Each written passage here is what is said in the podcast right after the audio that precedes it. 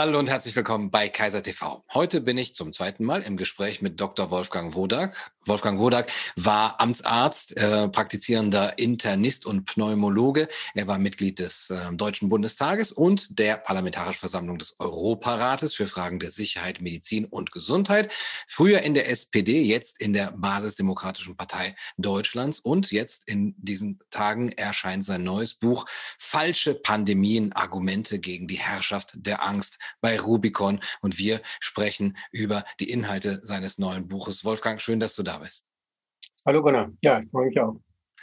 Wenn man deine äh, Person sieht und sie über das letzte Jahr eigentlich verfolgt hat, dann kann sie ja fast äh, symbolisch stehen für das, was sehr vielen äh, jetzt vielleicht aufgefallen ist, dass es nämlich eine große Umkehrung gab. Menschen, Wissenschaftler von größtem Renommee, Ärzte äh, gelten jetzt auf einmal als Personen non grate, werden nicht mehr gehört. Du warst äh, vor Beginn der Pandemie oder am Anfang sogar noch äh, zu Frontal 21 eingeladen. Äh, jetzt ist daran ja gar nicht mehr zu denken, dass äh, in den äh, Medien, für die wir bezahlen, ähm, Menschen mit einer ja, Mindermeinung äh, offen, äh, äh, offensichtlich dort eingeladen werden. Also es ist ein bisschen wie bei, bei Kafka, äh, bei Josef K., der eines Morgens äh, verhaftet wird, ohne dass er äh, weiß, was er getan haben soll.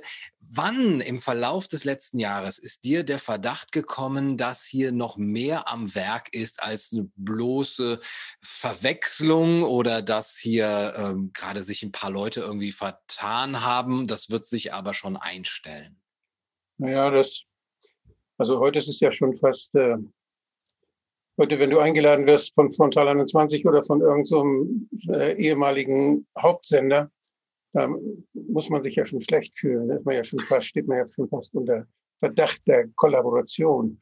Und äh, das hat sich, äh, das war damals noch nicht. Und ich, es ging so ab März 2020, äh, 18. März, glaube ich, ging das los, ja, ungefähr. Also so als die in, um den Zeitraum rum, als die WHO dann auch die äh, Pandemie ausgerufen hat, kurz danach. Und das war ja war ein komisches Erlebnis, ja. Ja, und da war dir dann auch klar, äh, hier läuft noch viel mehr im Hintergrund? Oder ist, man kann ja immer sagen, naja, dieser eine Journalist vielleicht, der Moderator oder der in der Redaktion hat jetzt irgendwas nicht ganz begriffen oder vielleicht ein Politiker, mit dem du sprichst, der komisch reagiert. Hubertus Heil zum Beispiel, äh, zitierst du seine Reaktionen im Buch. Äh, naja, das sind vielleicht so persönliche Animositäten oder Geschichten. Aber wann ist dir der Verdacht gekommen, dass da mehr dahinter steckt? Ja, dann eigentlich in den, in den nächsten Wochen wurde das immer deutlicher. Ich habe das ja in meinem Buch auch ein bisschen geschrieben, dass, dass so, wie sich das entwickelt hat, dass die, ähm, dass da Dinge einfach nicht mehr zusammenpassten und dass, äh, dass es so offensichtlich war, dass dort äh, was konstruiert wurde und dass äh, plötzlich auch nicht mehr diskutiert wurde, dass ja auch eine freie Diskussion mit anderen Wissenschaftlern nicht mehr stattfand. Ich habe natürlich ein gutes Netzwerk und kenne viele, die in der Szene Epidemiologie und Infektionsepidemiologie zu Hause sind und habe da auch internationale Kontakte und ich habe gemerkt, dass da sich doch ganz schön was geändert hat, dass äh, auch von denen kamen so äh, ja, Beobachtungen, dass sie sagten, da ist irgendwas nicht in Ordnung, da ist irgendwas faul. Und das äh, dauerte dann ein bisschen die Recherche, die mich dann dazu gebracht hat, so ein bisschen zu verstehen, was dann dahinter steckt. Das waren keine schönen Entdeckungen, die man da machen musste. Das war nicht sehr schön.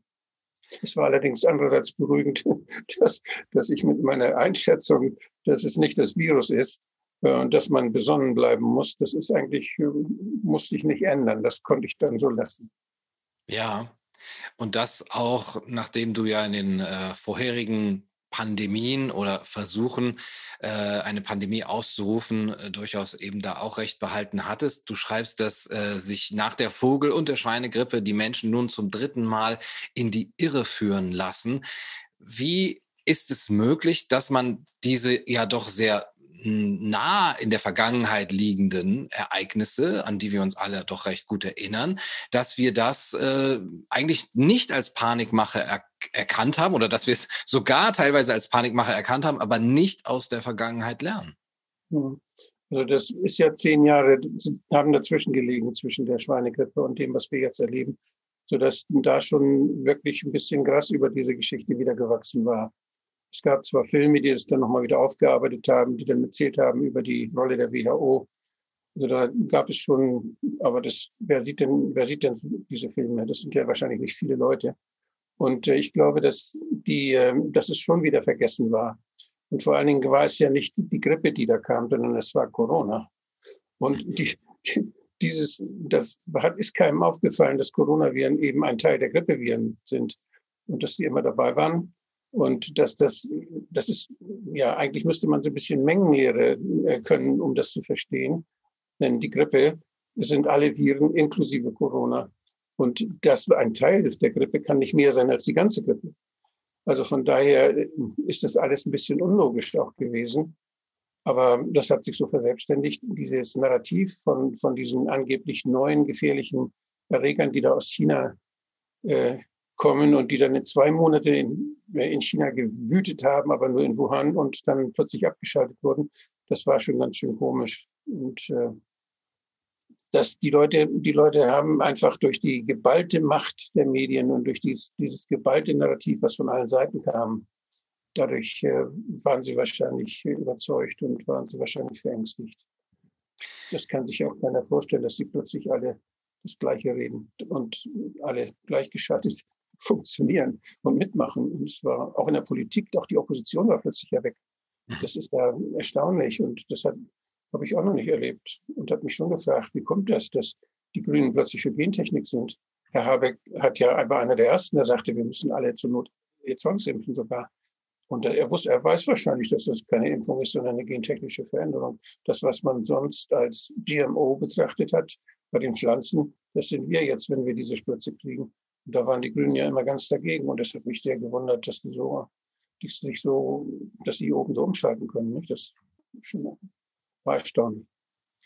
Ja, du sprichst von dieser Gleichgerichtetheit oder wirklich gar Gleichschaltung, denn du äh, blickst auch da auf die Hintergründe dessen, was in der Politik, aber auch in den Medien, du sprichst von medialer Hirnmassage äh, und auch in der Wissenschaft passiert ist. Ganz grob, was ist äh, im Hintergrund passiert, dass auf einmal da alle auf einen, auf, äh, an einem Strang zu ziehen scheinen? Ja, wir haben das ein bisschen erlebt äh, ich habe Herrn Püschel damals äh, beobachtet, der so seine Pflicht getan hat und der als Pathologe dann mal nachgeguckt hat. Und ich habe gemerkt, wie er plötzlich anders redete nach einer gewissen Zeit. Als er dann Interviews machte, wurde er sehr vorsichtig. Vorher war er ziemlich frei raus und dann nachher merkte man, da hat ihm irgendjemand, äh, hat ihm irgendjemand auch Ärger gemacht, genau wie mir. Und äh, das war schon, war schon erstaunlich. Und dann, als ich dann nachher nachguckte und solche Dinge nachforschte. Wie ist das eigentlich mit Masken? Helfen die gegen Viren? Und helfen die beim, beim helfen die, wenn man die aufhat, anderen, dass man sie nicht verbreitet oder helfen die einem selbst, wenn man es aufhat, dass man keine kriegt? Also das, da gibt es ja eine Menge Forschung schon viele Jahre. Und da habe ich mich dann darum gekümmert und habe festgestellt, dass die Forschung, die über den Sinn und Unsinn von Masken bei Atemwegsviren da existiert, dass die bis zum Ende 2019 immer gesagt hat, es bringt nichts. Es gibt sogar viele Forschungen, die haben gesagt, äh, dass die OP-Maske bei Operationen, äh, ob der Operateur das jetzt trägt bei der OP oder nicht, das gab nicht mehr Komplikationen, auch wenn sie keine getragen haben. Das hat mich sehr gewundert, das hätte ich nicht gedacht. Also ich habe diese ganze Literatur mir angeguckt und habe gesehen, dass erst ab 2020, und zwar so ab Februar 2020, die ersten Arbeiten auftauchten, die sagten, also Masken könnten doch eventuell was bringen. Und das waren schlechte, diese Studien waren schlechter Qualität. Und dann habe ich gesehen, wie plötzlich die Studien, ich habe in die Studienregister geguckt, die, gibt's, die werden ja registriert, alle klinischen Studien. Und da war zum Beispiel über, über das, das war ja eines meiner ersten Themen auch, ähm, als wir letztes Malariamittel Hydroxychloroquin dann empfohlen wurde von der WHO in einer Dosis, die ein Vielfaches war von dem, was ich kannte aus der Therapie der, des Rheumas und der, der Malaria. Das war also, das hat mich sehr gewundert. Habe ich nachgeguckt und da plötzlich festgestellt, da sind über 1000 Studien äh, zu Hydroxychloroquin registriert in dem zentralen Register und bei der WHO und alle innerhalb von, von zwei, drei Monaten. Und das hat mich unheimlich gewundert. Woher kriegen die das ganze Geld für die Studien her? Wer macht das? Was ist, wer steckt dahinter? Und es scheint so zu sein, dass man, wenn man Studien machte, die im Mainstream lagen, dass man dann sehr leicht an Finanzierung kam dieser Studien.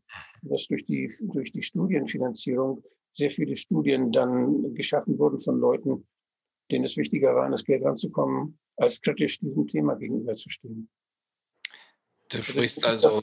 Wissenschaft ist korrupt, ja. Ja, von institutioneller Korruption, ja. Ja, das kannte ich aber vorher schon. Wir haben mal, ich habe bei Transparency da eine Arbeitsgruppe gegründet, Korruption in der Wissenschaft, die, die habe ich beantragt und bin auch noch immer da im Verteiler und gucke immer noch, was da gemacht wird. Da geht es immer um Drittmittel und da geht es um die Abhängigkeit der, der Universitäten. Wir haben mit Hochschulwatch haben wir mal äh, gemacht. Das ist eine, eine, eine, eine Seite gewesen, eine, eine Page, wo man für jede deutsche Uni dann gucken konnte und wie jede deutsche Uni gucken konnte, wie viel Drittmittel die kriegen, wie viel staatliche Mittel, wie viel Prozent das eine, das andere. Die haben wir zusammen mit der Taz gemacht von Transparency. Und äh, das Taz hat dann ist irgendwann ausgestiegen. Die wollten nicht mehr. Und dann haben wir lange gesucht, noch einen zweiten Partner, der das, der das mitmacht. Und da sind gute Leute drin. Und das war immer das Thema, diese Abhängigkeit der Hochschulen von Sponsoren. Ich habe hab da auf Kongressen äh, Vorträge gehalten. Ich war bei der Arbeitsgemeinschaft wissenschaftlich-medizinischer Fachgesellschaften, war ich eingeladen zu dem Thema und äh, habe mich dafür eingesetzt, dass wir zum Beispiel, wenn wir die Leitlinien in der Medizin machen, dass dort nicht, die, die werden ja von Fachgesellschaften meistens, meistens gemacht, Leitlinien zur Behandlung von bestimmten Erkrankungen. Und dann äh, gibt es äh, gibt ja sehr viele Fachgesellschaften, ob das nur für Augenärzte, Kinderärzte, Hausärzte, es gibt äh, über 100 Fachgesellschaften. Und die sind in diesem in dieser AWMF sind die drin. Und äh, ich habe damals äh, mich dafür eingesetzt, dass es äh, eine unabhängige Förderung von der, von der Schaffung von Leitlinien gibt. Bin damals beim GBA gewesen mit Herrn Professor Klemperer zusammen, bin, den habe ich mitgenommen dahin zu Herrn äh, zu, zum unabhängigen, unabhängigen Leiter dieser, des, GB, äh, des GBA und der hat uns damals, äh, der fand das ganz toll, dass wir die Leitlinien unabhängig jetzt machen wollten und dass wir sie unabhängig vom Sponsormitteln machen wollten. Und er hat gesagt, ja, das ist toll, machen Sie das mal weiter. Und ich setze mich auch dafür ein. Und da sind äh, wahrscheinlich sind da fünf Millionen jedes Jahr drin für die Förderung äh, der Schaffung unabhängiger Leitlinien, staatliche Mittel, also Mittel aus dem Gesundheitsfonds wären das, sind das. Und das ist tatsächlich was geworden. Also diese, diese Initiative war erfolgreich. Nur, was ich damals nicht ahnte, das sind ja Mittel jetzt, die, Staat, die vom Staat kommen und dass über diese Mittel jetzt der Staat auch steuern kann, was die Wissenschaft für den Staat aussagen soll. Das heißt, der Staat kann die Wissenschaft auch korrumpieren, wenn er das will dadurch, dass er ihr Mittel gibt für solche, solche Aussagen, die ihm gefallen. Und das hat mich sehr erschrocken. Eigentlich wusste ich das. Es gibt es also staatliche Wissenschaftsförderung gab es in der UdSSR und in der DDR. Da, wurden, da wurde auch gesagt, was dabei rauskommen soll aus der, bei der Forschung und was geforscht werden sollte. Und äh, bei uns war es eben die Wirtschaft, die das, die das machte, die uns die, die das Geld gab und die dann auch nur die Dinge veröffentlicht haben wollte, die ihr gefielen und die positiv waren für ihre Zwecke. Also das sind, ja, Wissenschaft ist eben nicht, nicht unabhängig, wie unser Grundgesetz das sagt, sondern ist, unterliegt vielen Verlockungen immer wieder.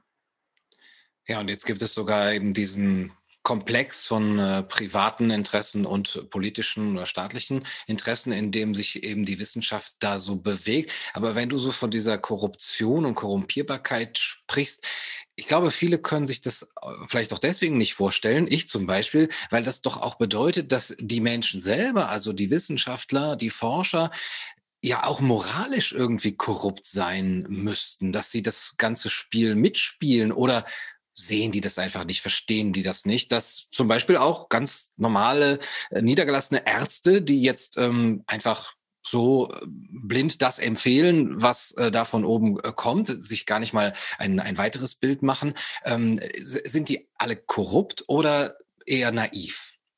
Also es gibt Leute, die, die neigen dazu, dem, dem Geld zu folgen, das gibt es schon. Aber es gibt auch Leute, die, die sind sich bei Mizis zum Beispiel, mein Essen zahle ich selbst, organisieren, die äh, explizit dagegen sind, dass die, dass die äh, Wissenschaft und dass die, äh, ja, auch dass die Werbung und alle diese Dinge durch die, durch die Pharmafirmen dann gesponsert werden. Die wollen unabhängig sein in ihren Entscheidungen.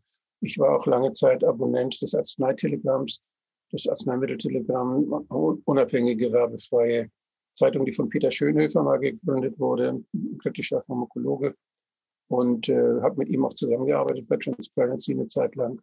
Bei der Schweinegrippe zum Beispiel waren wir wirklich gutes Team. Und diese Zeitschrift ist auch jetzt wenig kritisch noch. Die ist selbst da, äh, kann man sehen, dass die Angst hat. Und das ist offenbar nicht so, dass hier nur das Geld blockt, sondern es ist auch eine Angst bei vielen, wenn sie kritisch werden, dass ihnen sowas passiert, wie mir passiert ist, oder dass sie plötzlich dann ausgeschaltet werden, dass sie nicht mehr gefördert, dass sie nicht mehr gehört werden, dass sie nicht mehr zu, zu Anhörungen im Bundestag eingeladen werden. Es ist ja auch immer so, das finden ja ganz viele toll, wenn sie dann eingeladen werden und ihre mhm. Meinung sagen können. Und die werden dann einfach nicht mehr eingeladen. Und davor haben, glaube ich, auch, ja, das wollen viele nicht. Und dann sind sie lieber vorsichtig. Hm. Das ist schon äh, toll, solche Leute wie Herr, Herr Windeler, den ich sehr, sehr achte, der Chef des ICWIC, der schon gesagt hat, dass es außergewöhnlich ist, dass sein Institut nicht äh, beschäftigt wird mit der Fragestellung nach dem, nach dem Verhältnis von Nutzen und Schaden bei der Impfung zum Beispiel. Das Institut ist sonst immer ein sehr, sehr hochklassiges Institut, was genau diese Schaden- und Risiko, äh, diese Risiko-Nutzen-Relation dann für den gemeinsamen Bundesausschuss, für die Bundesregierung und für das Parlament dann sehr, sehr deutlich und wissenschaftlich hochrangig präsentiert. Das wurde einfach ja, umgangen. Und äh, die Impfung wurde dann, wird ja, und wir werden ja genötigt zur Impfung geradezu. Und ohne dass das vorher getestet wurde, die Impfung, die nur so kurz ausprobiert wurde. Das ist ein Riesenexperiment, was immer noch läuft, wo wir praktisch die Laborratten sind und, und irgendjemand sammelt die Daten in einem Immunitätsnachweis, der weiß, welche Chargen wer gekriegt hat, der hat die Namen, der hat die Chargen, der kann auswerten in seiner Software, dann in seinem, seinen, mit seinen Algorithmen, wie das gewirkt hat. Der kann sogar den Impfstoff verändern. Der kann in eine, eine Charge tut er Kochsalz, in die nächste tut er ganze Coronaviren und in die dritte tut er Spike-Proteine, äh, äh, mRNA rein. Das wissen wir doch nicht. Wer, wer untersucht denn das? Wer kontrolliert denn das? Wenn das Paul-Ehrlich-Institut da eben voll mitmacht bei dieser Sache und, und keineswegs irgendwie organisiert, dass das kritisch, ja, ab und zu mal nachgeguckt wird. Also wir sagen, das ist wie ein Riesenversuch, der da jetzt äh, möglich gemacht wird wenn wir diese elektronischen Immunitätsausweise kriegen, wird es noch einfacher, dass man uns äh, eine Charge dann, dass man eine Charge anwendet und dann gucken kann, ob das funktioniert oder nicht. Und wie, keiner weiß, was da gemacht wird. Das ist etwas ohne Ethikkommission, ohne Transparenz und veröffentlicht wird nur das, was derjenige, der das macht, gerne will. Das, hat, äh, das ist gegen die Menschenwürde, das ist gegen alle Regeln, das ist gegen den Nürnberger Kodex, das verstößt gegen alle Gesetze, die es da gibt. Und äh, wir haben ja, ich habe ja, war ja Gründer der, der Enquete-Kommission Ethik und Recht der modernen Medizin, wo wir uns genau mit, mit, der, mit der Zustimmungsfrage bei klinischen Studien sehr beschäftigt haben. Zum Beispiel, was ist mit Kindern, was ist mit Leuten, die das nicht verstehen, was da gemacht wird. Und da sind, äh, sind viele kluge Leute dabei gewesen. Die Enquete-Kommission besteht ja immer zur Hälfte aus Politikern und zur Hälfte aus Wissenschaftlern. Und das sieben Jahre lang haben wir das diskutiert, auch über Gentechnik und Anwendung von Gentechnik Menschen. Das sind, äh, das wird alles über den Haufen geworfen. Alles, was wir erarbeitet haben, alles, was wir wissen. Zum Teil von denselben Leuten. Es gibt Leute, die da mitgearbeitet haben. Die sitzen heute im Deutschen Ethikrat immer noch und sagen heute das Gegenteil. Ja. Die Äußerung des Deutschen Ethikrates äh, auch zur Behandlung von sogenannten Corona-Leugnern oder zum Einschränken der Grundrechte von äh, ungeimpften äh, oder nicht impfwilligen, die sind geradezu haarsträubend. Aber wenn du das so erzählst, ähm, ist ein Gegenargument oft, äh, naja, diese ganze ähm, das wäre ja eigentlich eine Verschwörung und es müssten da ja Leute auch etwas ähm, sagen dagegen und die müssten sich ja auch äh, auflehnen und das würde man ja dann auch merken.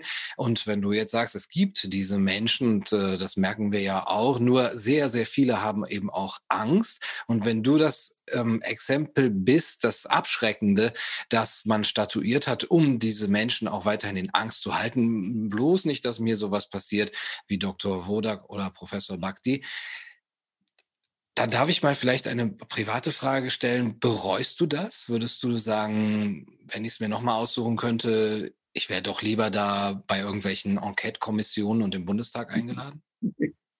Also die Enquete-Kommission, da habe ich mich nicht drum, ich habe die Enquete-Kommission, oder anders, ich habe mich nicht bemüht, da reinzukommen, sondern ich habe sie beantragt. Ich habe sie gegen Schröder damals durchgesetzt. Schröder wollte sie nicht. Und ich habe das mit Hilfe der, der Lebenshilfe, mit Hilfe der Kirchen, und mit Hilfe der Behindertenverbände. Das haben wir lange vorbereitet. Da war ein riesen Medienecho nachher, als, als, als die SPD-Fraktion den Antrag abgelehnt hat, das erste Mal, und keine Enquete-Kommission wollte. Da sagt, wie kann die SPD-Fraktion sich dieses äh, Themas so äh, ja, entledigen wollen? Das, das war in, in, der, in der Frankfurter, in der Frankfurter Allgemeinen war das ganz, gab es extra Seiten äh, die sich da entrüsteten und die sagten, wie wichtig diese Debatte ist. Und dann hat Schröder vier Wochen später, hat er dann, äh, hat er dann grünes Licht gegeben. In der Zwischenzeit hatte er aber ein Gegen, ein, eine Gegenwaffe erfunden und das war der Nationale Ethikrat. Das sind seine handverlesenen Ethiker gewesen, die er dann bei Hofe hatte, die er dann dagegen setzen konnte. Und diese Debatte in Deutschland, äh, einerseits das Parlamentsinstitut und andererseits dieses Regierungsinstrument, es gab immer Streit. Und die Medien haben das ganz eng verfolgt. Und ich bin Schröder damals sehr dankbar gewesen, weil, weil er das gemacht hat, weil durch den Streit hat, haben diese Themen überhaupt erst Aufmerksamkeit bekommen. Deshalb, wer weiß denn jetzt, was da für eine Enquete-Kommission läuft? Weiß doch keiner. Und damals war, als die Enquete-Kommission gegen den Nationalen Ethikrat stand, alle Zeitungen waren voll, dauernd waren Interviews. Und so das, das war eine richtig gute Debatte um Stammzellen und um, um Xenotransplantation, um Biopatente und all diese Themen, die waren in Deutschland besser diskutiert als in so manchem anderen Land. Das lag an dem Streit, den es damals gab und an den, an dem Gefallen, den Medien haben, wenn sich Leute streiten. Heute nicht mehr. Heute nicht mehr. das sollte man nicht denken. Ne? Das bringt doch Klicks eigentlich und, und Aufmerksamkeit und Reichweite. Ja, gut. Also, ob du das bereust oder nicht, du hast jetzt zumindest nicht äh, deutlich ausdrücklich gesagt, dass du das bereuen würdest. Nein, ich bereue es natürlich nicht. Nein. Also, ich, hab, ich kann gar nicht anders. Ich finde die Sache wichtig und, die, und ich würde mich einfach bescheuert fühlen und schlecht fühlen, wenn ich, wenn ich da, wenn ich das nicht mache, was ich, wofür ich dann gerade stehen kann. Also, ich habe das immer so gemacht und habe auch oft schon dann dafür was einstecken müssen. Also mein ganzes Leben eigentlich immer wieder. Ob das als Personalrat im Krankenhaus war oder ob das, äh, ob das nachher als Amtsarzt war, der Ärger hatte mit dem Bürgermeister oder ich habe immer Ärger gehabt. Und ich habe gelernt dabei, dass ich jedes Mal gewonnen habe. Wenn ich das, was ich ja, ich habe hab keinen Schaden genommen, sondern jedes Mal, ich wurde bestraft, mir wurden die Nebentätigkeiten gestrichen oder ich wurde, ich, ich durfte nicht mehr mit den Kollegen reden, hat der Chefarzt gesagt, oder sowas passierte dann immer, als ich mich für die Schwestern eingesetzt habe, die da seine wissenschaftliche Arbeit machen mussten. Und, und, und dann, ja, dann dafür habe ich dann gesagt, wollen Sie mich loswerden? Okay, wenn Sie mich loswerden wollen, das ist vielleicht besser. Wir können wahrscheinlich nicht mehr zusammen. Ich möchte bitte da und da eine Stelle haben, weil ich mich interessiere, mich jetzt dafür, mich in Lungen- und Pneumologie weiterzubilden. Und da hat er mir eine Stelle besorgt, um mich loszuwerden. Und ich war einer der ersten, die seine Facharzt, die die Facharztausbildung fertig hatten. Also das, ich habe nicht, ich habe keinen Schaden genommen dadurch, sondern äh, ja, ich weiß nicht, was das. Also finde es richtig so, dass, dass ich das gemacht habe und stehe da auch dazu. Und ich habe auch gelernt, dass wenn man das, wenn man das macht, wenn man dazu steht, wenn man da nicht in die Ecke verkriegt, sondern wenn man das anderen mitteilt und, und sagt, weshalb man das tut, was man tut, dann ist man auch äh, irgendwie geschützt. Dann gibt es welche, die das auch gut finden und das schützt einen, dann ist man nicht ganz alleine. Es gibt Leute, die, die sind, machen das ganz allein und heimlich und die ja, die sind gefährdet. Die werden ausgeschaltet. Und das ist, Das ist schlimm. Da muss man dann schon in die Öffentlichkeit gehen. Muss man sich die Prügel gefallen lassen, aber es hat zum anderen hat das auch, gibt es auch einen gewissen Schutz. Ja, das ist vielleicht wirklich eine wichtige Nachricht. Auch ist es zum einen wohl wirklich eine charakterliche Frage und zum anderen eben auch eine der, ähm, der, der Öffentlichkeit oder der Vernetzung. Das man glaubt, man wäre alleine und man müsste Angst haben. Äh, aber wenn man dann eben sich ausspricht, äh, sieht, oh, es gibt doch viel äh, Unterstützung und Rückhalt. Du hast eben deine ähm, Arbeit als äh, Amtsarzt anges äh, angesprochen. Du warst auch Chef eines Gesundheitsamts und hast dich mit diesen, ja, mit infektionsepidemiologischen Fragen auch schon in vorherigen Epidemien und Pandemien auseinandergesetzt. Ich fand es ganz interessant, ähm, Parallelen sogar zu sehen zur äh, AIDS-Epidemie Epidemie oder Pandemie, die ja, glaube ich, auch medial in der jüngeren Vergangenheit jetzt bis zum letzten Jahr die, die größte und die längste war, ähm, auch im, im Umgang damit, in der Hysterie, in der Panik und auch in, dem, in, in der Frage nach dem Testen. Wo würdest du da Parallelen sehen? Also damals war das ja so, dass die, das war ja ganz was Neues. Das war die erste wirkliche Pandemie, die global irgendwie relevant war. Vorher gab es überall schwere Epidemien und Ausbrüche und auch die Pest ist ja ein bisschen um die Welt gewandert. Aber so richtig so eine Pandemie, die dann plötzlich überall diskutiert wurde und so, die dann weltweites Thema wurde, das war, da war AIDS eigentlich die erste. Und ich habe das, ich habe das erlebt nur auch aus den, in den Medien. Ich habe die Angst erlebt der Menschen, die plötzlich Angst hatten vom Geschlechtsverkehr und die plötzlich Angst hatten, weil sie Drogen genommen hatten und all solche Dinge. Da war ja unheimlich viel Angst da. Und ich war, der, ich hatte die, das, die erste Test, das erste Testlabor. Ich habe damals sofort im Robert Koch Institut angerufen und mit Frau Lars Stehr gesprochen, Frau Professor Lars Stehr.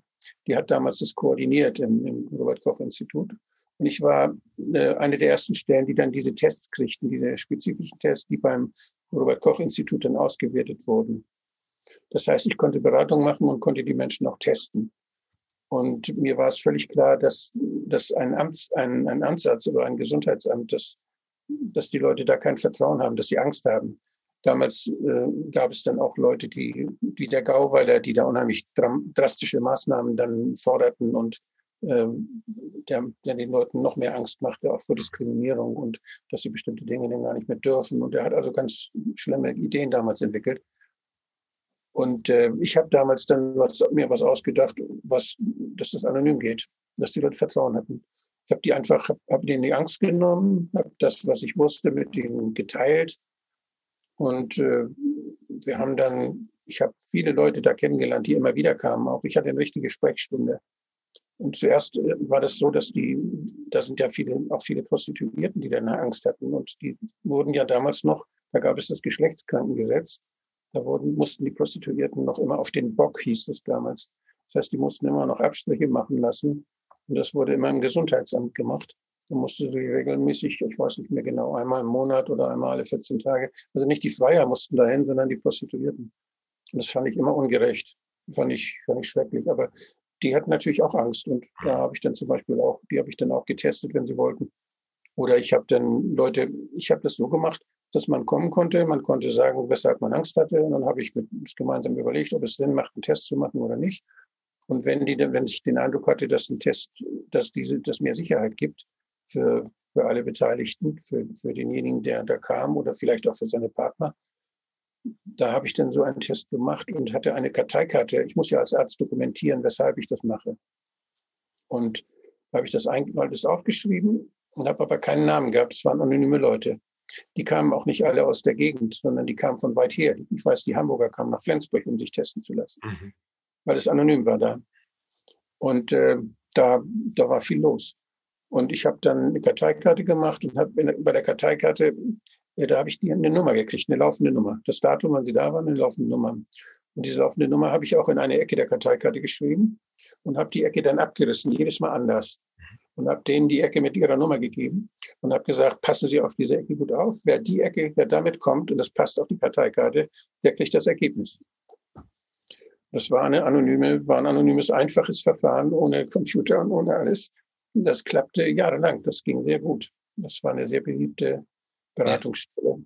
Ja, das waren meine Erfahrungen mit AIDS. Nachher ist mir AIDS noch wieder begegnet in Afrika, als ich im Bundestag war und dann in Afrika die Programme gesehen hatte, da war es allerdings ein bisschen, da war es mir schon ein bisschen komisch, als ich dann das Theater, was da gemacht wurde und dass da unheimlich viele Leute dann auch ähm, ihre berufliche Karriere mit AIDS dann begründet haben und von dieser Angst praktisch auch gelebt haben. Ganze Programme, ganze, ganze Riesenorganisationen, die dann da loszogen. Und ich habe eben auch gesehen, dass da viel, dass die Pharmaindustrie sehr, sehr viel, ähm, ja, sehr viel Geld verdient hat mit den, mit den AIDS-Medikamenten. Und das ist, dass die Leute, die eigentlich die Medikamente brauchten in Afrika, dass die das schwer hatten, da ranzukommen. Habe mich dann gegen die Patente für solche Medikamente eingesetzt, war bei der WHO, habe da gestritten, zusammen mit DNDI, das ist diese Initiative, die die patentfreie Medikamente fordert für, die, für, für arme Leute und äh,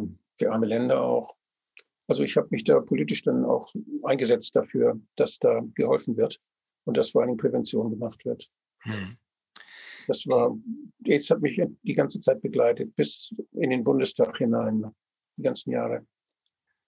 Ja, und ich höre da natürlich schon, ich kann gar nicht anders als sehr viele Parallelen äh, hören, auch die Angst natürlich und äh, die Profitindustrie und auch äh, die Möglichkeit oder eben Nichtmöglichkeit durch diese Tests dann ähm, eben die Menschen ja in Angst zu versetzen. Du äh, schreibst auch mehr Tests, mehr Fälle, mehr Fälle, mehr Angst und mehr Angst dann eben auch mehr Impfungen. Äh, diese Art und Weise, das einfach mit so einer kleinen Karte zu machen, wo man die Ecken abreißt, ähm, das würde ja bedeuten, man äh, könnte auf solche elektronischen Impfausweise, die, digitalen Impfausweise ganz äh, verzichten und könnte man es wirklich äh, anonym halten. Äh, heute machen wir das sogar mit den Kindern, dass wir sie ja geradezu öffentlich, äh, also in einem sehr ungeschützten Raum, äh, in der Schule testen oder sich selbst testen lassen. Und da genau das, was man früher eigentlich für unmöglich gehalten hätte, dass man zum Beispiel äh, ja laut öffentlich äh, sag, sagen muss oder, oder ähm, bekannt geben muss, was man jetzt in seinem HIV-Test hat, dass das jetzt mit äh, kleinen Kindern täglich oder, oder dreimal wöchentlich gemacht wird. Äh, ich glaube, da kann man durchaus Vergleiche ziehen. Wie siehst du überhaupt ähm, ähm, die Lage der Kinder und der Schulen, also wie mit der ganzen Frage nach der, äh, den Schulen als Pandemietreiber und den Kindern als äh, Ansteckungsgefahr umgegangen wird? Ja, also, dass Kinder eine Ansteckungsgefahr sind, das ist so.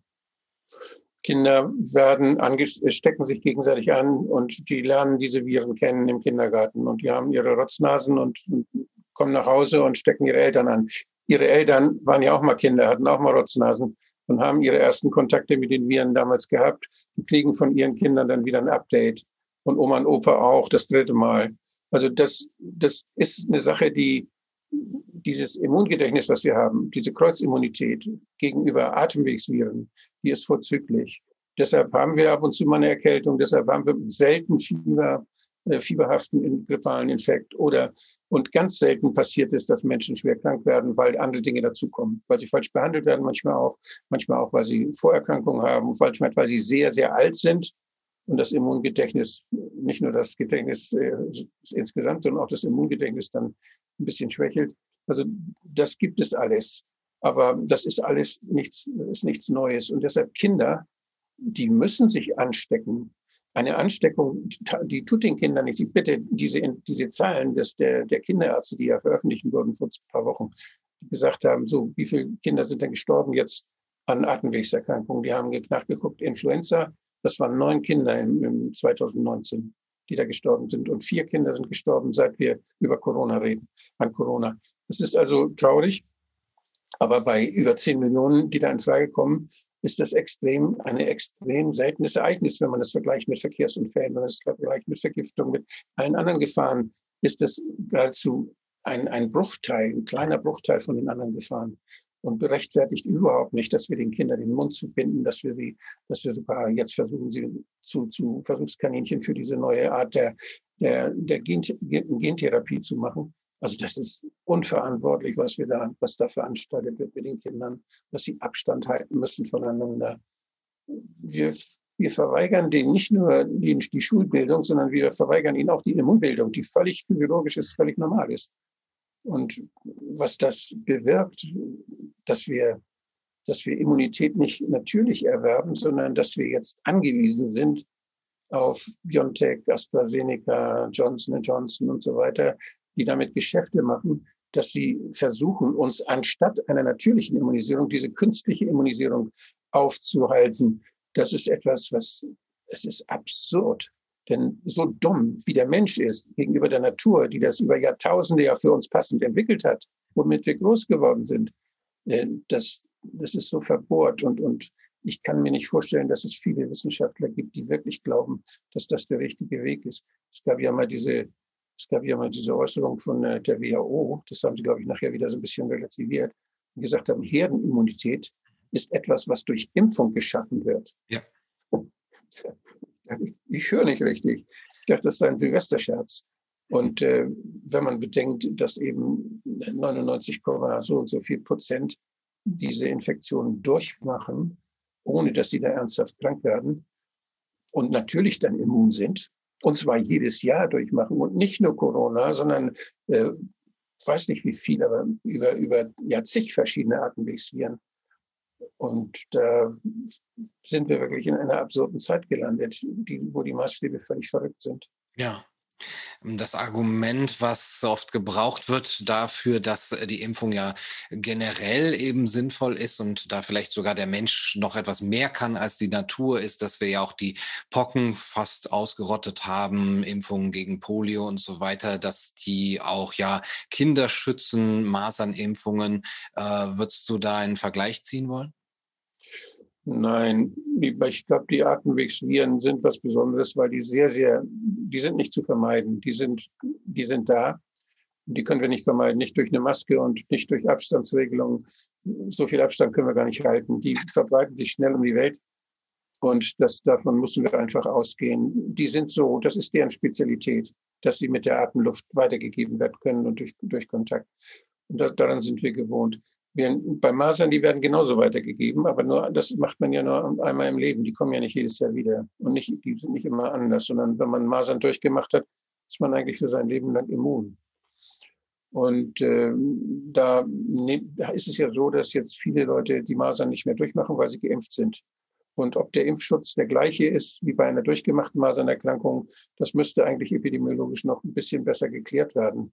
Was bedeutet es, wenn die, wenn die Mutter jetzt geimpft ist gibt sie den Kindern den gleichen Schutz oder führt es dazu, dass die Kinder bei der Geburt eben weniger geschützt sind durch die maternalen Antikörper, die sie mit, die die sie dann von der Mutter mitkriegen? Hält das genauso lange? Oder muss man die deswegen ganz früh impfen, die Kinder, damit sie Schutz haben? Nicht, ob, ob früher hätte man sie später geimpft vielleicht, jetzt muss man sie früher impfen. Und was ist, wenn man ganz kleine Kinder impft, bei denen das Immunsystem gerade die Augen aufmacht? Äh, das weiß keiner so richtig. Und wir haben da ja berichtet, dass, dass es nicht nur die Impfstoffe sind, die möglicherweise auch irgendwelche Nebenwirkungen haben und Dinge anders machen als das, was die Natur vorher gemacht hat, sondern wir haben ja auch die Zusatzstoffe, die Wirkverstärker. Denn die Industrie will ja auch, wenn sie den Impfstoff herstellt, möglichst äh, viele Impfungen aus ihrem Wirkstoff machen. Wenn die jetzt diese Viren da züchtet und, und, und attenuiert, also für die Impfung vorbereitet, dann hat sie da eine bestimmte Menge, da kann man vielleicht 100 Impfungen draus machen und macht, tut sie einen Wirkverstärker dazu, dann kann man 10.000 Impfungen draus machen. Und dieser Wirkverstärker, der dreht das Immunsystem hoch. Der schaltet das Immunsystem scharf und der macht es überempfindlich. Und das kann leicht zu Autoimmunerkrankungen führen zum Beispiel. Das haben wir bei der, bei Pandemrix gesehen. Das war so ein Impfstoff, der gegen die, die Grippeviren damals, gegen H1N1 äh, aufge, äh, ja aufgeladen wurde. Es war ja ein, so ein Mock-up-Impfstoff. Das war, ein, das war praktisch ein Impfstoff Rohling. Man wusste noch nicht, welche Viren kommen. Und dann hat man diese H1N1 gefunden und hat dann diese Viren da oder die Teile von diesen Viren da reingetan. Und weil man nur so wenig davon hatte, hat man einen starken Wirkverstärker dabei gehabt und hat dann nachher diese, ja, diese schweren Nebenwirkungen gefunden bei vielen Kindern vor allen Dingen, die Narkolepsie bekommen haben. Mhm. Also eine ein epilepsieartiges Ereignis, wo die plötzlich dann einfach einschlafen, egal, das kann, können, weiß man nicht vorher und das ist natürlich gefährlich. Die sind für ihr Leben lang sind die schwer gehandicapt. Das war die Nebenwirkung, konnte man nicht vorhersagen. Hat man dann gesehen, es waren ja auch nicht so viele Fälle zum Glück, aber es waren doch ganz schön, also in, in anderen Ländern sind mehr gefunden worden als bei uns. Bei uns ist das Meldewesen der Impfnebenwirkungen nicht so gut ausgeprägt wie zum Beispiel in Skandinavien. Die Skandinavier hatten doppelt so viele Nebenwirkungen bei Pandemrix wie wir in Deutschland und sind, haben genauso, haben, beide haben wir vier Millionen Impfungen äh, sind verbraten worden in Deutschland und in Schweden. Und die hatten doppelt so viele Nebenwirkungen wie wir. Das sagt nichts, dass die Schweden empfindlicher sind, sondern es sagt nur, dass unser Meldesystem schlechter ist. Hm. Ja, über das Immunsystem hat man ja auch äh, viel gehört im letzten Jahr, beziehungsweise viel nicht. Äh, zumindest hat man auch in der Tagesschau gelesen, dass ein gutes Immunsystem nicht vor äh, schweren Verläufen bei äh, Covid-19 äh, schützen soll. Jetzt äh, hieß es dann auch Vitamin D-Zugaben helfen nicht. Dann hieß es vorgestern, helfen doch. Dann wurde das wieder zurückgenommen. Also die Wissenschaft ist sich da offensichtlich noch uneinig. du schreibst aber durchaus auch, wenn du jetzt sagst, vor Atem Atemwegserkrankungen kann man sich in der Form jetzt nicht, die kann man nicht vermeiden, aber man kann schon äh, die Verläufe ja irgendwie medik medikamentös oder auch mit Hausmitteln eben äh, behandeln. Würdest du das auch bei, äh, bei Corona sagen, dass wir da ganz andere Mittel eigentlich noch hätten als äh, die äh, Impfung, als, äh, ich sage jetzt mal, Endlösung? Es gibt da ganz viele, es gibt ja jetzt viele, die damit rauskommen und sagen, hier, ich habe hier was Besonderes und das ist ganz toll und ich, ich sehe da die klinischen Studien, die, diese Doppelblindstudien, die man machen muss, um sowas wirklich Lege Artis dann auch nachzuweisen, die, die Wirksamkeit, die sehe ich dabei nicht so richtig. Mhm. Und das sind so mehr Erfahrungs, ist mehr so Erfahrungswissen, was die Leute haben. Wobei ich mich frage, wo sie diese Erfahrung dann hernehmen mit Corona, weil so viele, so viele Fälle gibt es ja gar nicht, dass man da so große Erfahrungen sammeln kann, dass das systematisiert wird. Glaube ich eigentlich, also ich bin da misstrauisch. Und ich weiß, dass es aber bei, bei Grippe, ich meine, ich rede jetzt nicht von Grog, nicht? Das, der hilft nicht gegen Grippe. Mhm. Aber ich weiß zum Beispiel, dass es durchaus äh, Medikamente gibt oder äh, Pflanzen, pflanzliche Medikamente gibt, die den Rachen so weit desinfizieren, dass die Viruslast wahrscheinlich geringer wird. Das heißt, dass es unser Immunsystem das leichter hat, dann äh, das wäre eine Möglichkeit. Ne? Oder man, dass man praktisch den Mund desinfiziert, dass man was tut, was die, was die Viren, die auf der Schleimhaut rumkriechen, wie das Herr, Herr Drosten mal so gesagt hat, dass man die praktisch ja unschädlich macht durch eine bestimmte Chemikalie, die dann vielleicht sogar noch gut schmeckt. Und äh, das Zweite ist ja natürlich, dass man, wir haben diese Grippewellen im Winter und das ist in der Tat die Zeit, wo besondere Faktoren eine Rolle spielen. Ich habe in meinem Buch das ja auch dargestellt. Es gibt drei Theorien, die ich kenne, die dazu führen, dass es im Winter immer auftritt. Und das eine ist, äh, dass wir im Winter wenig Vitamin D eben haben. Der Vitamin D-Spiegel sinkt, weil wir nicht so viel Sonnenlicht haben, besonders in den, in den nördlichen, nördlichen Halbkugel, aber auch auf der südlichen Halbkugel, also in den Richtung Pol jeweils. Und wird es immer schlimmer, wo die Sonne dann schräg steht und wo sie nicht mehr so, wo sie nicht so kräftig strahlt, lange Zeit. Und äh, das kann man natürlich substituieren, wenn man Vitamin D dann einnimmt. Früher hat man Lebertran genommen, da ist auch Vitamin D drin. Äh, das das schmeckte nicht so gut. Heute ist das völlig geschmackslos und heute ist es ganz leicht, Vitamin D zu substituieren. Das schützt schon. Das ist bewiesen. Das ist eines. Und das zweite ist eben, dass man im Winter hauptsächlich ja viel mehr in Innenräumen ist und dadurch in Innenräumen mit Menschen enger zusammen ist und dass dadurch das leichter übertragen wird. Das ist eine Theorie. Und die nächste Theorie ist die, dass es da so kalte Luft ist im Winter und dass wir, wenn wir atmen, so, so viel Aerosole, so Nebel abgeben und dass diese feuchten Tröpfchen, die sich bei kalter Luft bilden, sehr schöne Transportvehikel sind von einem Menschen zu einem anderen. Also diese drei Theorien kenne ich und vielleicht gibt es ja noch mehr, aber Vielleicht ist an allen dreien was dran. Die Möglichkeit der Prävention durch Distanz, die haben wir ja durchaus ernst genommen früher. Also dass alte Menschen, die sich schwach fühlen, dass die aufpassen, dass man da nicht mit Husten und Schnupfen dann sie besucht. Das haben die selbst gestaltet, haben die gesagt, komm, bleib mal zu Hause, mach das mal, komm mal wieder, dann ist vorbei, ich will mich nicht anstecken. Mhm. Also das, das ist ja durchaus das weiß, das wissen die Menschen. Und, und die haben viele, die selbstbewusst sind, haben das auch gesagt, nee, nee, komm, hier, du, du hast ja eine Schniefnase, hier, bleib mal ein bisschen fern. Hm. Das machen wir selbst. Da muss nicht der Staat ein Gesetz machen, dass wir uns dann voneinander fernhalten sollen. Das ist ja, das ist absurd, was da läuft. Ja. Ja. Ähm, Jetzt gibt es ja diese, diese Theorie äh, von der symptomlosen Ansteckung, dass man das also gar nicht merken würde. Die schwebt auch schon seit über einem Jahr im Raum. Hat sich das irgendwie mal evidenzbasiert äh, belegen lassen? Ja, die beste Arbeit, die es da gibt, das ist die Arbeit, die man in Wuhan gemacht hat, wo man da fast äh, 10 Millionen Leute oder 9, 9 Millionen, über 9 Millionen Leute äh, getestet hat. Und dann hat man positiv gefunden, hat man 1300 oder so, ich weiß nicht, über 1000 Leute waren positiv noch. Ja? Und dann hat man alle, deren, die sämtliche Kontaktpersonen von dem, die waren alle symptomlos, hm. waren PCR-positiv. Mhm. Und die hat man äh, dann, da hat man alle Kontaktpersonen von denen hat man auch untersucht.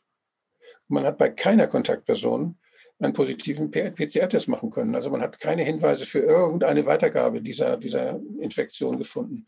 Also einen besseren Test oder besseren Beweis kann man eigentlich gar nicht machen. Das ist ja eine Riesenstudie gewesen und äh, die hat das sehr evidenzbasiert sehr schön nachgewiesen. Wir, wir haben ja die wir haben ja die alte Weisheit, dass eine Infektion auch immer dosisabhängig ist, wie viel Erreger ich aufnehme. Und dass unser Immunsystem eine, auch über, die, das hat auch was mit Kapazität zu tun. Wenn wir, ich habe in einer Tuberkuloseklinik gearbeitet und habe immer mit frisch Tuberkulosekranken zu tun gehabt.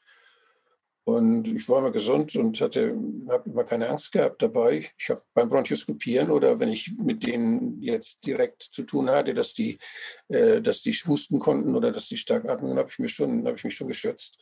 Aber ich glaube, dass es, dass das immer so, dass es immer so ist, auch bei der Tuberkulose und bei anderen Erkrankungen, wo Erreger uns erreichen, äh, dass es eine Frage der Dosis ist. Unser Körper wehrt das ab. Und da entsteht keine Infektion, weil diese, diese Erreger unschädlich gemacht werden. Das gilt für Bakterien genauso wie für Viren. Ja. Frage der Kapazität, ja. Ja, ähm, dein Buch ist nicht nur so ein, ein medizinisches äh, Buch, wo solche Fakten auch nochmal aufgezählt äh, werden, sondern auch, wo es eben um die Gesellschaft, die Medien und auch vor allem um die Politik, die Hintergründe geht. Und ich würde dich da gerne auch nochmal zum Abschluss dazu befragen. Ähm, auch die Hintergründe natürlich, dass das Ganze eingebettet ist in eine äh, politische Umwälzung oder eine, eine Umkehrung, äh, wie Klaus Schwab sagt, äh, we are coming out, äh, hat er gesagt, the window of opportunity, äh, das öffnet sich. Äh, und schon Jacques Attali hat 2009 gesagt, dass eben eine kleine Pandemie es erlauben wird, eine Weltregierung zu installieren. Wenn ich diese Rhetorik, dieses Wording höre, dann kommt mir natürlich immer direkt der, der das Bild eines, eines bösen James Bond Bösewichts, der hier eben diese Krise nutzen will, um äh, die Macht an sich zu reißen. Und manchmal denke ich immer, kann das denn wirklich sein? Hast du, äh, kannst du dir irgendwie erklären oder hast du vielleicht irgendwie den, äh, die Möglichkeit noch im Hinterkopf zu denken, die meinen es aber irgendwie gut, die finden diese Weltregierung nicht nur für sich toll, sondern sie denken, dass die Welt gar nicht mehr zu retten wäre ohne eine solche alles verwaltende und äh, plan, planende Weltregierung? Das sind ja sehr reiche Leute, die das machen. Sehr reiche Leute, die viel Geld haben die schon immer gewohnt waren, dass um sie herum für ihr Geld dann Leute gearbeitet haben. Und die haben sich was entwickelt. So als ich habe so den Eindruck manchmal, als wenn die so viel Geld haben, dass sie, das lohnt sich gar nicht, das zu vermehren. Das können ja gar nicht mehr sinnvoll nutzen, das viele Geld. Und dass sie jetzt so den, auf die Idee gekommen sind, so jetzt müssen wir mal die Welt verbessern dann können wir mit unserem Geld noch was Sinnvolles machen. Mhm. Und was sich diese alten Herren da so vorstellen, wie eine gute Welt aussehen sollte, das haben sie dann entwickeln lassen, dann haben sie Wissenschaftler reingeholt und die haben ja viel Geld, können ganze Institute für sich arbeiten lassen, die können das alles. Und da sind natürlich dann, da kommen die dann alle an, solche Leute wie Bill Gates und sagen, ich kann euch da was bieten. Mhm. Ja, ich könnte da so eine Impfung machen und ich dann, also da, da kommen Leute an, die wollen dann was abhaben von dem Geld und die wollen auch Geld verdienen, die setzen sich damit drauf. Und der andere kommt und sagt, ey, macht da Tests und die Tests, die zeigen dann, wo die, wo die Viren sind. Und, und der verdient sich dumm und dusselig Milliarden mit so einem Test. Die Firma Roche, die ist ja, die hat ja einen Erfolg. Und, und alle, die da das von Herrn Drosten ausgedachte Modell dann da weiterentwickeln und, an, und anwenden. Die, das ist ein Riesengeschäft und die reiten praktisch auf dieser Welle mit, die diese alten Herren da und die dann machen. Und dass sie in der Politik aber so viel, dass sie das geschafft haben, Politik und Medien zu kaufen und, und so zu beeinflussen, dass also die Grünen jetzt auch auf der Welle gerne mitreiten, weil sie hoffen, dann endlich den Great Green Deal zu machen mit diesen Herrschaften. das ist schon wahnsinnig. Das, die sind da so reingefallen, die haben sich so kaufen lassen. Das ist so schrecklich anzusehen. Und ich bin immer noch ein, ein aufrichtiger Verfechter nicht nur der Menschenrechte, sondern ich glaube, wir haben nichts Besseres als die Demokratie, weil das die einzige Form ist, in der die fehlerfreundlich ist. Wenn da mit großem Wurf eine Politik gemacht wird, dann kann sie ein großer Fehler sein. So was hatten wir doch schon mal in Deutschland. Das ist noch gar nicht so lange her. Ziemlich großer Fehler, der große Wurf. Nicht? Vor 45. Und äh, solche großen Würfe mit großen Fehlern gab es in der Geschichte schon ganz viele. Und die Demokratie, die uns jetzt 70 Jahre lang begleitet hat, die, da haben wir uns viel gestritten. Aber wenn da Fehler sichtbar wurden, dann, haben wir, dann kamen die auf den Tisch und dann mussten wir darauf reagieren. Und dann hatten wir die Möglichkeit, die Fehler so klein wie möglich zu halten. Egal, ob wir fehlerhaft jetzt die ganze Energie auf Atomkraftwerke ausgerichtet haben und nachher nicht mehr, hin, nicht mehr wussten, wohin mit dem Schied. Wir haben aber die ganze Zeit haben wir eine Gegenbewegung gehabt. Wir hatten nicht nur Gas gegeben, viel zu viel Gas gegeben, sondern wir hatten auch immer ein bisschen die Bremse dabei. Mhm. Und wie bei jedem Auto, äh, das gehört dazu, beides, sonst knallt's. Es geht nicht, dass man nur Gas gibt und dass da keine Rückkopplung macht. Und das Gute an der Demokratie ist eben, dass man diese Rückkopplung hat, dass man diese, diese, diese Fehlerfreudigkeit hat. Und äh, wenn die Demokratie nur zu groß wird, das heißt eine Demokratie in Europa, Entscheidungen, die demokratisch in Europa gefällt werden, kann ich mir nicht vorstellen. Das ist schwer. Denn diese gesellschaftlichen Kommunikationsprozesse, die notwendig sind, damit das funktioniert, damit es transparent bleibt, denn um Fehler zu erkennen, muss es transparent sein. Da müssen wir genau wissen, wer was entschieden hat und weshalb. Das wird, wenn es zu groß wird, wird das schwierig. Und ich denke, Europa hat ein wunderbares Prinzip mal gehabt bei seiner Entstehung. Ich habe den Eindruck, das hat man damals nur reingenommen, um uns zu trösten. Das ist das Subsidiaritätsprinzip. Das ist eigentlich äh, konstituierend für Europa gewesen. Und es ist aber immer beiseite gedrängt worden. Es ist immer mehr globale Macht, hauptsächlich die Wirtschaftsmacht. Denn das, das hieß ja, wie im Lissabon-Vertrag, glaube ich, hieß es, dass Europa ein wissensbasierter Wirtschaftsraum ist. Mhm. Es ist ein Wirtschaftsraum. Und die Wissenschaft dient der, der Wirtschaft. Und die, die europäischen Forschungsmittel, die dienen der Wirtschaft. Das heißt, das wird alles ausgerichtet auf wirtschaftliches Wachstum. Und der, das wirtschaftliche Wachstum ist ja eigentlich nur dazu da, dass wir besser leben können. Aber ob wir dann besser leben, das muss denen da ja irgendwann in Europa mal irgendwann gesagt werden. Da muss doch irgendwas geben, dass die merken, also das ist gar nicht besser, was ihr da mit uns macht jetzt. Das hilft zwar den Leuten, die da was verkaufen wollen, aber unser, wir werden nicht glücklicher davon. Das wird eine Soße alles. Früher, wenn ich nach Spanien fuhr, war ich im Ausland. Wow, das war fremd. Das war schon in Frankreich mit den Baguettes und dem Käse. Das war toll. Das war alles anders als in Deutschland. Mhm. Heute überall dieselben Läden, überall derselbe Kram. Kann ich nach Japan fahren? Kann ich nach Asien fahren? Überall kriege ich dieselben Waren. Mit demselben Geld bezahlt in, in der. Ja, das ist nicht schöner geworden. Das Leben ist langweiliger geworden, öder geworden. Auch wenn es billiger ist, dahin zu fliegen. Das ist das, das Abenteuer ist kleiner geworden. Mhm. Und das heißt, es ist weniger interessant und wir lernen weniger. Wir haben weniger Dinge, die, die uns anregen, neue Dinge zu erfinden. Wir haben weniger, über das wir uns wirklich so unterhalten können, dass wir voneinander was lernen können. All diese Dinge. Und das, die Leute, die jetzt globalisieren wollen, das sind ja alles Globalisierer, die das da jetzt machen mit uns, die finden ja die Globalisierung ganz toll die vereinheitlichen das, weil dann wird es effizienter für die. Dann verdienen sie mehr, dann können sie die Produkte überall verkaufen und dann ist Amazon everywhere. Und das ist aber nicht mehr Lebensqualität. Da sitzen wir vor unserem Bildschirm und bestellen was, kriegen wir Pappkartons und haben schlechte Laune. Hm. Da fehlen die Feedback-Mechanismen, die nach oben zurückgeben, ob tatsächlich unser Leben besser geworden ist durch ja. diese ganzen Innovationen. Äh, Trial and Error, wie Karl Raimund Popper es äh, vorgeschlagen hat für die Demokratie. Also du bist äh, offensichtlich immer Sozialdemokrat geblieben, auch wenn du jetzt nicht mehr in der SPD bist, sondern in der Basis äh, der basisdemokratischen Partei Deutschlands. Siehst du da eine Chance, äh, gegenzusteuern auf politischer Ebene? Keine andere ich sehe keine Alternative. Und äh, ich weiß nicht, also zu, zu, zu, zu der Partei, die sich alternativ nennt, das ist nicht die Partei für mich. Da, die haben zu viel, das ist zu viel rechtes Gedankengut da verbreitet und da sind Leute drin, da möchte ich nicht, da hört keiner mehr zu. Hm. Weil die haben sich, die haben sich da verrannt, irgendwie politisch verrannt.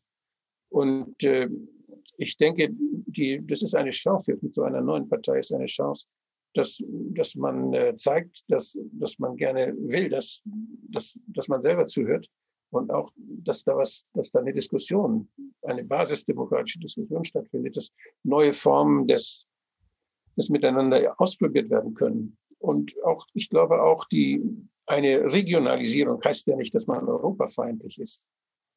Das Europa der Regionen, das ist ja das, was wir, was wir früher hatten. Da gab es nur diese Nationalfuzis, die uns das schwer gemacht haben, uns mhm. kennenzulernen. Aber wir hatten regional unterschiedliches Europa. Und ich hab, bin ja im Europarat, bin da Ehrenmitglied äh, in der Parlamentarischen Versammlung sogar.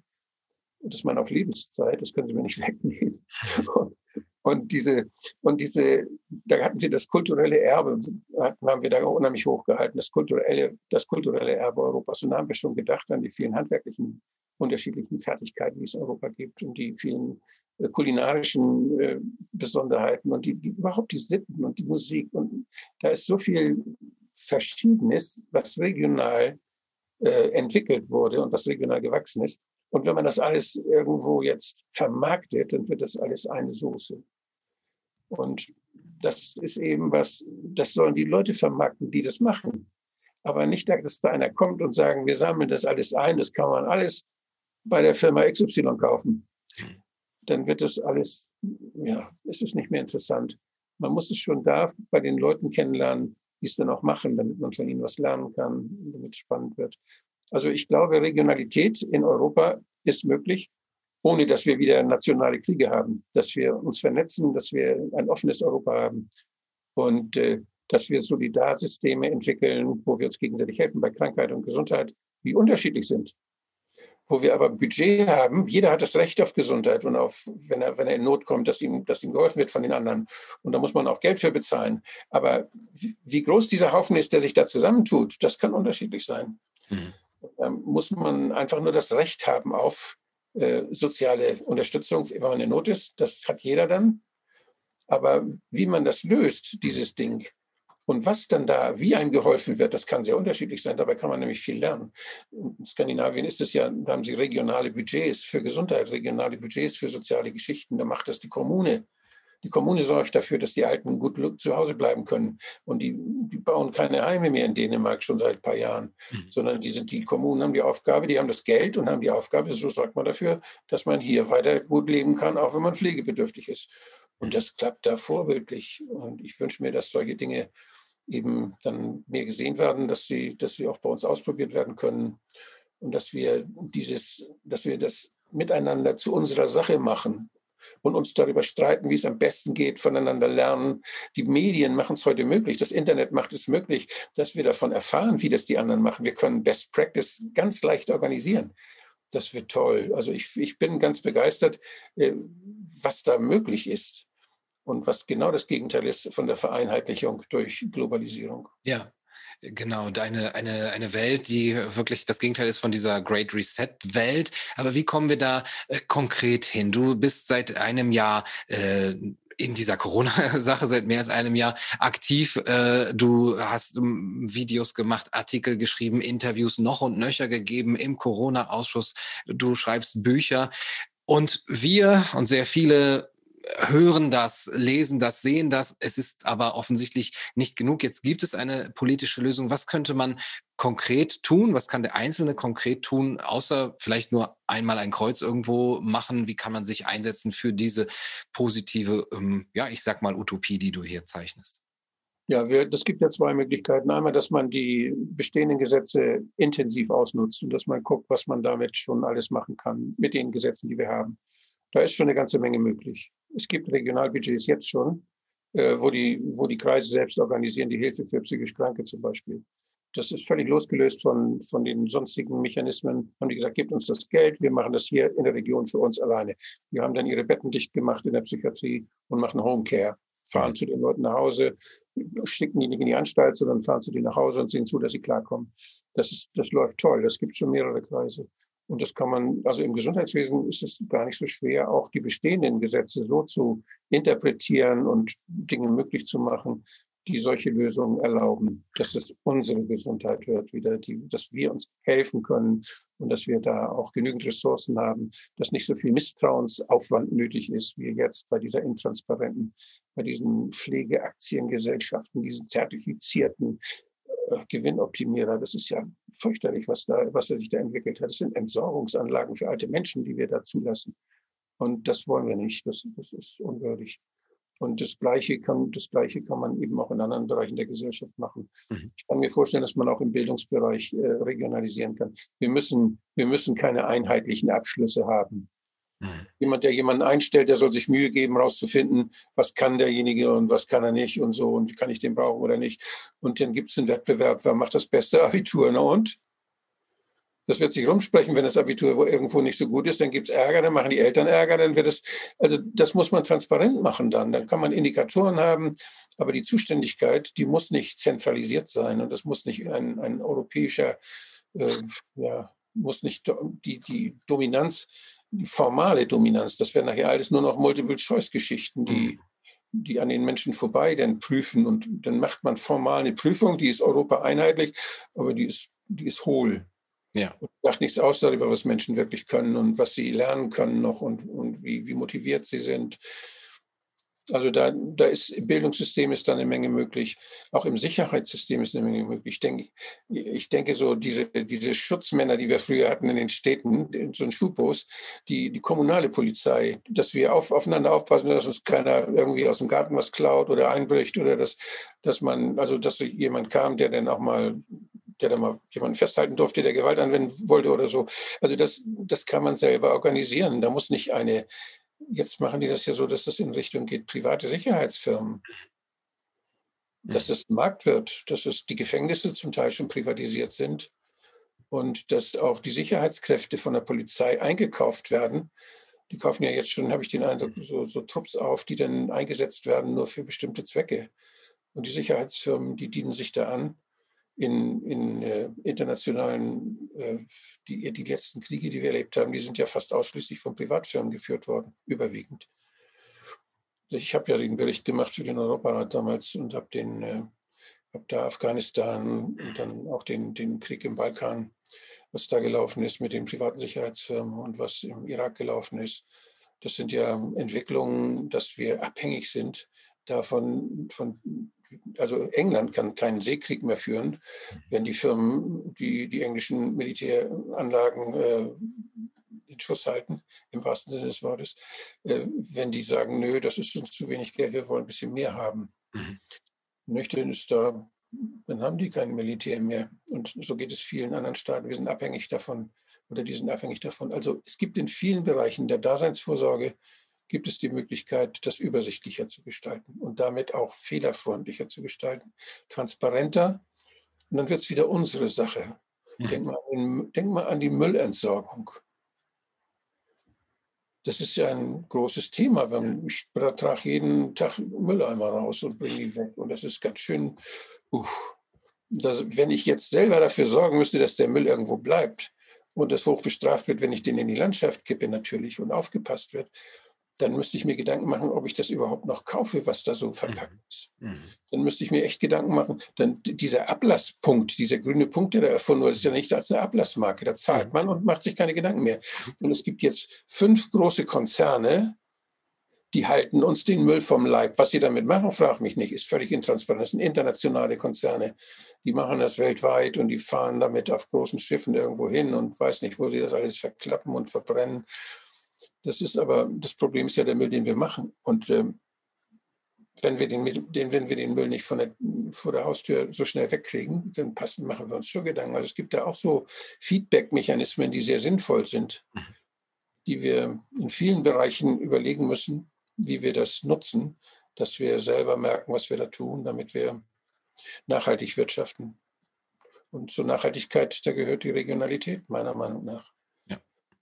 Dann gibt es einen direkten Feedback-Mechanismus und eben auch ähm, ja. keine negativen Anreize mehr, eben immer mehr zu kaufen, was dann, was man dann schön irgendwo äh, verklappen kann. Ähm, also du sagst, Gesetze muss man gar nicht ändern, ähm, oder gibt es auch die Notwendigkeit? Doch, doch, bei der Politik ja, man muss die, man muss den Bundestag, wie er zusammengesetzt ist und was da, da muss man was ändern. Ich bin dafür, dass wir nur Direktmandate haben. Ich mhm. bin dafür, dass man das Wahlgesetz ändert und dass man dafür sorgt, dass es nur noch Direktmandate gibt. Ich finde, dass diese Direktmandate gut ausgestattet sein müssen, sodass sie den Dialog mit den, mit den Leuten, die sie jetzt geschickt haben, dass sie den auch professionell führen können. Und ich bin dafür, dass man Abgeordnete während der laufenden Periode abwählen können muss. Wenn ein bestimmtes Quorum da ist, wenn der also Mist macht oder korrupt ist oder so, dann müssen die zu Hause sagen, du, dich haben wir da hingeschickt, so nicht wir machen hier, stell dich mal wieder der Wahl und dann kann er entweder sagen, weshalb er das gemacht hat, wird wiedergewählt oder es wird ein neuer gewählt. Das heißt also, dass die, ich bin dafür, dass die Bundestagswahlen desynchronisiert werden, dass man nicht mehr eine Bundestagswahl macht, sondern dass Abgeordnete in ihren Wahlkreisen gewählt werden und dass dadurch eine Kontinuität auch entsteht. Dadurch sind die Parteien natürlich weg vom Fenster. Die Parteien können, sind dann Clubs, wo was entwickelt werden kann an Ideen, an Grundsätzen und wo diskutiert werden kann. Mhm. Aber sie sind keine Machtinstrumente mehr. Mhm. Die Parteien haben jetzt dazu geführt, dass lauter, dass, dass sehr, sehr viel, sehr leicht man in, in solche Köstchen kommt, wenn man nett zu den Vorgesetzten in der Partei ist. Das, das ist eine Arschkriegererziehung, die da, die da passiert in den Parteien, in allen Parteien. Und das ist etwas, was ungesund ist. Wenn ich da als junger Mensch dann ganz brav bin und sage, ja, du bist der Vorsitzende und bravo und ich kämpfe für dich, ich mache für dich den Wahlkampf und ich bin, du bist ganz toll. Und ich, also die Leute, die, die schmiegen sich da an und, und da, da entstehen, da entstehen Politikerkarrieren, die sind ekelhaft. Das ist nicht schön. Das müssen Leute sein, die das Maul aufmachen, die, die kritisch sind und die, die sich für das einsetzen, was sie richtig finden. Und die widersprechen, wenn die Parteivorsitzenden mal was sagen. Also wer, wer heute in der Partei widerspricht, kriegt keinen Listenplatz. Ja. Der, der ist weg. Mhm. Und das ist doch unmöglich. Das, als ob, die, als ob der Partei, die Partei immer recht hat. Das war doch mal irgendwo, nicht? Das gab es irgendwo mal. Ja. ja. Also diese, ich denke, dass wir können wir können da viel machen, allein was die, wir können die Politik und die Demokratie aufwerten dadurch, dass wir Direktmandate haben, dass diese die desynchronisiert wird, dass die Parteien dort keine große Rolle mehr spielen und dass sich im Bundestag solche Dinge wiederholen, wie wir sie erlebt haben beim Transplantationsgesetz, beim Stammzellgesetz, wo die Entscheidungen eben überfraktionell freigegeben wurden, wo sich zu Abgeordnete gefunden haben, die für eine bestimmte Lösung waren und die sich dann zusammengetan haben, wo es völlig unabhängig war, in welcher Partei die waren, in welcher Fraktion die waren. Ich habe das da immer wieder erlebt. Ich habe selbst solche Debatten angezettelt und, und habe mich dafür eingesetzt. Mhm. Bei der Stammzelldebatte war ich einer derjenigen, der Redelsführer und der, der eine, einen Vorschlag da versucht hat durchzubringen, bei dem, beim Transplantationsgesetz genauso. Also ich habe da gute Erfahrungen mit. Das waren richtig Sternstunden der Demokratie. So stand es sogar in der Frankfurter Allgemein. Hm. Also das, das könnten wir immer haben. Hm. Wir könnten Demokratie tatsächlich haben. Das ginge. Das wäre mal eine Utopie. Wirkliche Demokratie. Ich kann mich auch gar nicht erinnern, wann zuletzt mal eine Sternstunde der Demokratie war. Man äh, erinnert sich kaum noch und äh, die Jüngeren unter den Zuschauern erinnern sich wahrscheinlich erst recht nicht. Aber vielleicht ist das möglich. Du schreibst äh, in deinem Buch eben auch über solche Ausblicke, politisch, gesellschaftlich und ähm, ja, vielleicht äh, kann da ja eine Richtung gegangen werden, die eben diese Welt äh, auch ermöglicht, die du eben gezeichnet hast. Wolfgang. Im Buch, im Buch sind Skizzen drin und ja. äh, das, das braucht noch, noch zwei, drei weitere Bücher dann, damit das ausgearbeitet wird. Und die muss ich dann mit anderen zusammenschreiben, weil so schlau bin ich nicht, als dass ich alles selber entwickeln kann. Also solche Ideen kommen noch am besten, wenn man das mit anderen diskutiert. Ja. Ja, das ist ja genauso wie in der Politik und in der gesamten Gesellschaft, dass man auch äh, beim Schreiben und beim Veröffentlichen über diese Feedback-Mechanismen dann zu den besten Ergebnissen kommt. Ja. Mhm. Vielen Dank für das schöne Gespräch. Ja, ich danke.